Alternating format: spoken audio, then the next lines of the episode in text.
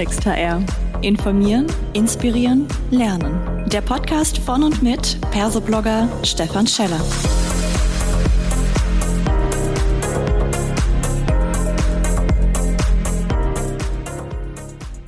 Hallo und herzlich willkommen zu einer weiteren Ausgabe von Klartext HR.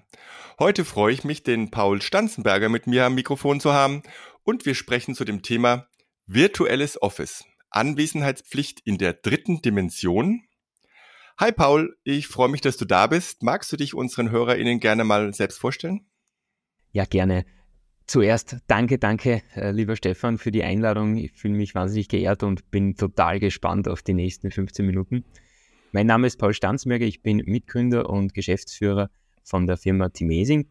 Wir sind ein innovatives Service- und IT-Scale-Up mit dem Fokus auf Teamentwicklung und Spezialisierung ganz, ähm, ganz klar auf Remote Workspaces, Remote Work. Das sind die Themen, wo ich mich auch ganz, ganz wohl fühle. Bin auch in der Vergangenheit E-Sports-Gamer gewesen und so das äh, virtuelle Performen und das Zusammenarbeiten über das Internet, das hat mich schon mein Leben lang begleitet.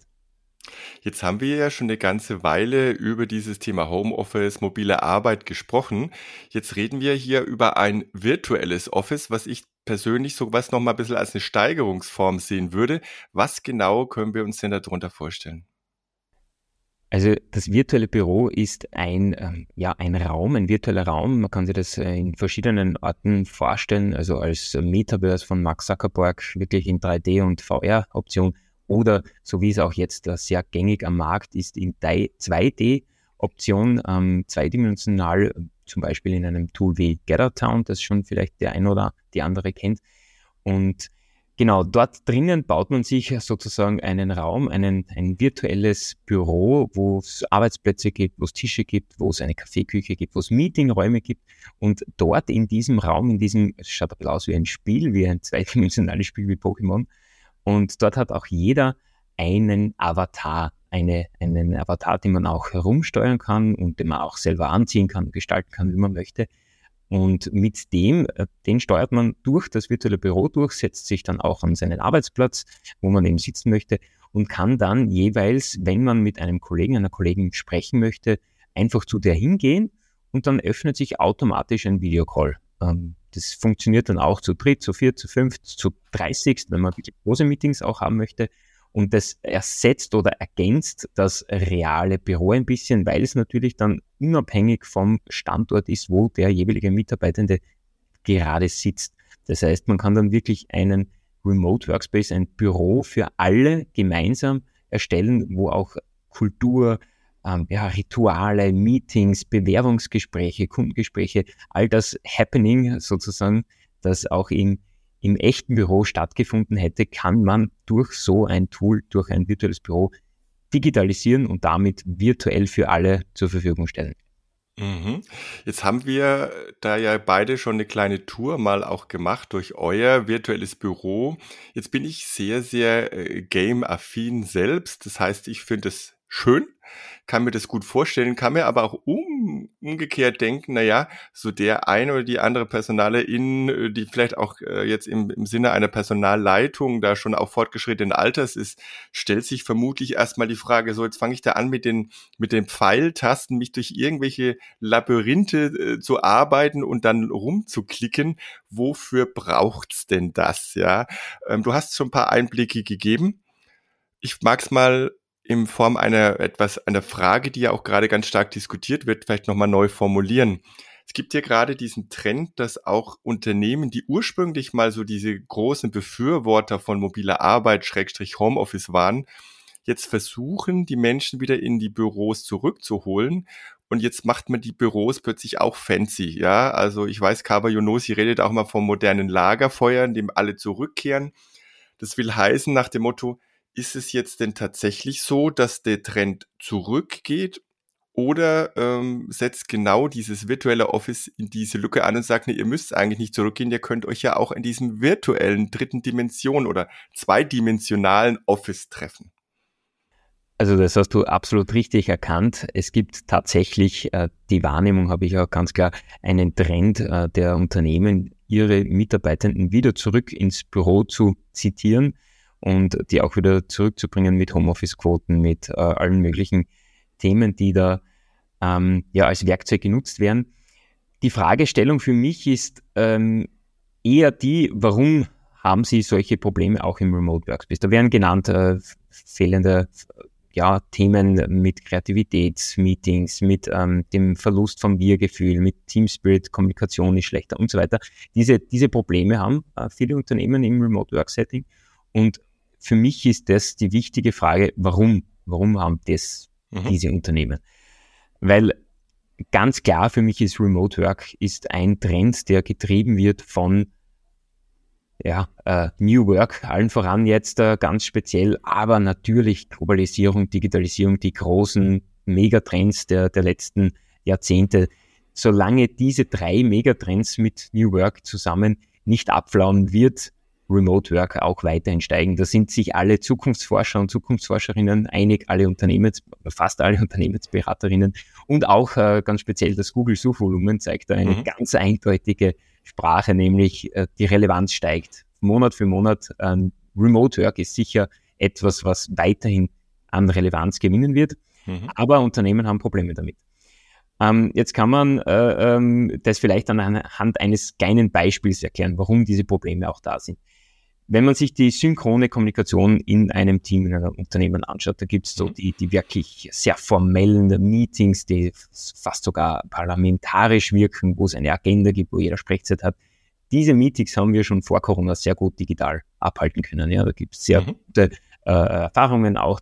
Das funktioniert so das klassische Show Fix oder ein One-to-All-Meeting, äh, wo ähm, der Teamlead vielleicht etwas erklärt. Wenn man jetzt da eher in Richtung informelle Kommunikation geht, dann ähm, kommen so die, die One-on-Ones oder die, die eher unformellen ähm, Team-Meetings, wo man eher frei spricht. Das haben wir auch in der Corona-Krise schon gut geschafft, äh, diese auch zu transferieren und digitalisieren. Da haben Unternehmen wirklich gute Erfahrungen gemacht. Was aber noch gar nicht funktioniert in den allermeisten Unternehmen sind die klassischen Kaffeegespräche, die, der mhm. Tratsch im Gang, äh, die Watercooler-Gespräche, die ähm, im, im, Angl anglisch-amerikanischen äh, Sprachgebrauch so der, der klassische, ähm, das klassische Keyword sind. Das haben die meisten Unternehmen noch nicht hinbekommen und deswegen mhm. fällt auch ganz, ganz vielen Unternehmen Remote Work da so schwer, mhm. weil das sind ja auch ganz wichtige Gespräche. Und solange man die nicht in den Griff bekommt, hat man mit dem Trend Remote Work ein Problem. Jetzt kann man als Unternehmen sagen, wir rudern zurück und gehen mhm. wieder ins Büro. Ist natürlich eine Lösung, diese Art der Kommunikation wieder zurückzubringen oder man löst diese Probleme. Und da ist eben eins ein virtuelles Büro, wo man sich eben wirklich auch am Gang trifft, wo man tratscht, wo man genau diese Kommunikation wieder zurückholt in die Unternehmen, eine Lösung. Mhm. Jetzt, was ich ganz spannend fand, jetzt hast du so ein bisschen zwischen den Zeilen natürlich immer gesagt, der, der, der Trend New Work aber dieser Trend, den macht ja auch irgendwer. Und wenn man sagt, es ist nur ein Trend, dann stellt sich ja immer die Frage, was steckt denn eigentlich dahinter? Was treibt denn den Trend? Also jetzt nicht die Beratungen, ja, die haben einen Markt, ist klar. Aber ich hatte jetzt gerade so ein bisschen den Eindruck, dass du das so sagst, naja, wenn New Work, dann muss Remote auch mit dabei sein. Kann denn nicht auch im Office quasi New Work passieren, äh, dass man sagt, ist es jetzt gar nicht mal irgendwie vielleicht ein Rückschritt oder eine Art Kehrtwende, sondern vielleicht ist Remote ja doch deutlich differenzierter und man kann nicht nur sagen, wenn im Büro, dann Old Work und wenn äh, Remote, dann New Work. Ich glaube, das wäre doch ein bisschen einfach, oder?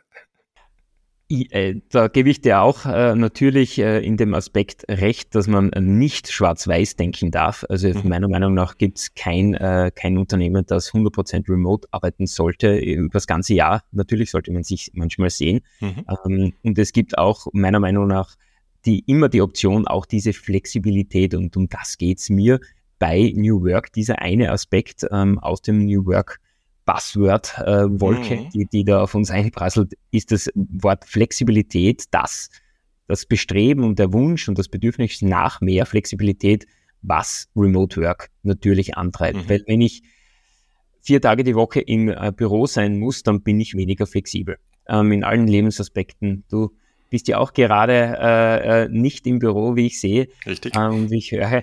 Deswegen ähm, ist das natürlich für dich auch äh, eine spannende, ein spannender Aspekt. Und da geht es natürlich ganz, ganz vielen so, die jetzt diese Flexibilität auch nicht aufgeben wollen. Mhm. Richtig. Jetzt wenn man mal so ein bisschen reingeht, wir sind da vorhin durch euer Office gelaufen und du hattest mir dann auch erklärt, wenn wir jetzt an andere Avatare, sprich kleine äh, bunte Männchen ranlaufen, die natürlich die Mitarbeitenden nicht nur symbolisieren, sondern deren Avatar sind, dann gehen dann Möglichkeiten auf, eine Interaktion zu treten. Also sprich, die hören einen dann irgendwann, die können sagen, okay, ich bin bereit, dann geht ein Videocall-Fenster auf und andere die quasi jetzt mal so dieses gesamte Office von oben auf dieser Landkarte, nenne ich es mal, sehen. Die wissen aber auch genau, wer unterhält sich gerade mit wem, was passiert sozusagen dort. Jetzt wäre natürlich mal wieder mit diesem Blick auf manche Menschen, die sagen, oh, möchte ich denn jetzt wissen, dass ich an dem Watercooler ne, gerade stehe und mich mit dem X, der Y unterhalte und da stehen wir und stehen wir und irgendjemand denkt sich, was haben denn die zwei da so lange zu reden?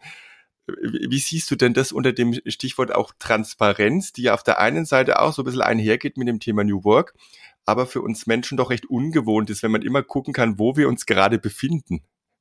Ja, äh, äh, total spannende Frage, weil genau diese Transparenz hat man ja im echten Büro auch. Da ist das kein Problem. Da sagt man ja schön, dass die Leute auch am Kaffeetisch dann tratschen und sich über äh, Projekte unterhalten. Und genau das ist der Aspekt, der mit dem virtuellen Büro dann dazukommt dass mhm. man eben sieht, dass Leute tratschen und dass sie sich unterhalten. Ähm, und manchmal ist es wirklich so, dass dann Leute am Gang stehen und dann kommt noch ein Dritter dazu und eine vierte Person und dann ja, die anderen schon ein bisschen neugierig, was ist da jetzt gerade so mhm. spannend? Passiert da was gerade, ne? Ver Versäume ich was? ja, genau. Da stehen zwölf Leute am Gang und tratschen über irgendwas, weil vielleicht jemand äh, gerade Geburtstag hat oder äh, vom Urlaub zurückkommt und erzählt. Und das ist ja das Kulturschaffende, das sind die mhm. schönen Momente, wo man auch sieht, eine virtuelle Unternehmenskultur kann funktionieren. Und ich würde es eher so sehen, dass man, ähm, was Transparenz und auch ähm, ist auch ein, natürlich ein Riesenthema für, für Führungskräfte als auch für mhm. Mitarbeitende, dieses Thema der, des Vertrauens, äh, das natürlich da sein muss, weil man kennt die Klassiker, Führungskräfte mhm. sind Mitarbeitende, die nur Rasenmähen zu Hause im mhm. Und die, die, die Mitarbeitenden haben das Gefühl und äh, haben Angst, dass sie da durchgehend kontrolliert werden. In de facto ist es aber kein Unterschied zum mhm. äh, Büro. Wenn ein Mitarbeiter nicht arbeiten möchte und im Büro sitzen möchte, dann kann er das tun, indem er einfach nichts tut. Das funktioniert im Büro gleich gut wie im, im echten Büro, außer die Führungskost steht 24-7 hinterm, mhm. hinterm Rücken.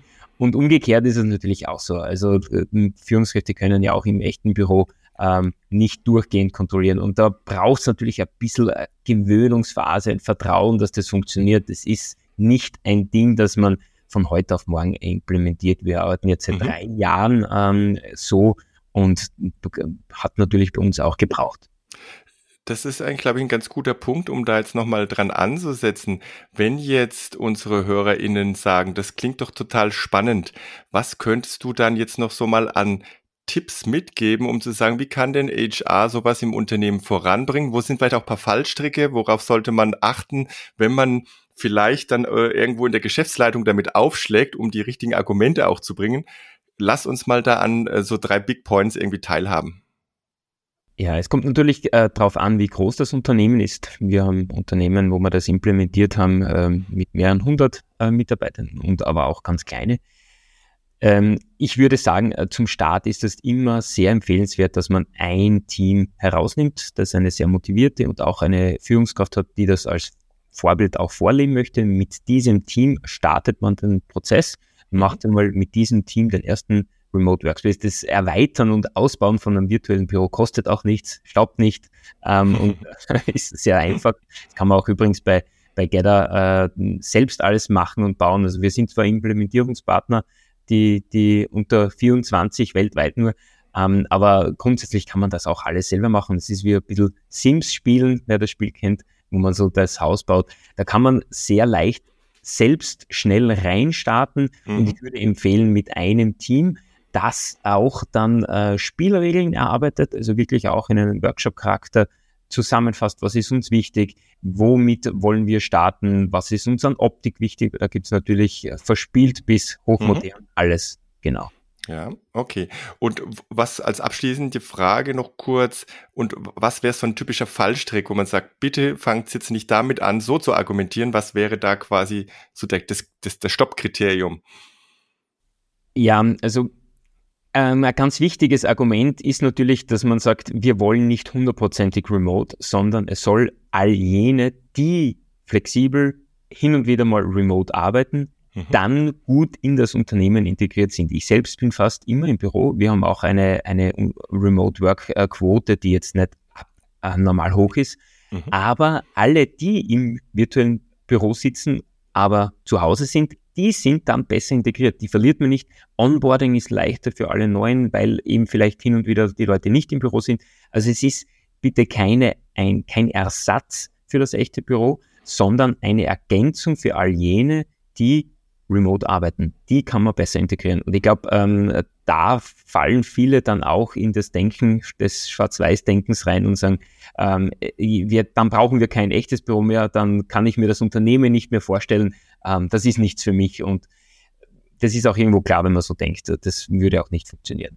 Sehr schön. Das heißt, wir können im Prinzip nur sagen, sich mit dem Thema mal zu beschäftigen ähm, und wer sich da weiter interessiert, wir werden ja alle weiteren Informationen auch in die Show Notes mit reinnehmen. Ich hoffe mal, dass es genauso inspirierend für die HörerInnen war draußen wie für mich jetzt in dem Fall. Ich danke dir ganz herzlich, lieber Paul, für das tolle Gespräch und wünsche euch noch ganz viel Erfolg mit eurem virtuellen Office. Danke, wünsche ich dir auch. Das war eine weitere Folge Klartext HR. Informieren, inspirieren, lernen. Der Podcast von und mit Persoblogger Stefan Scheller.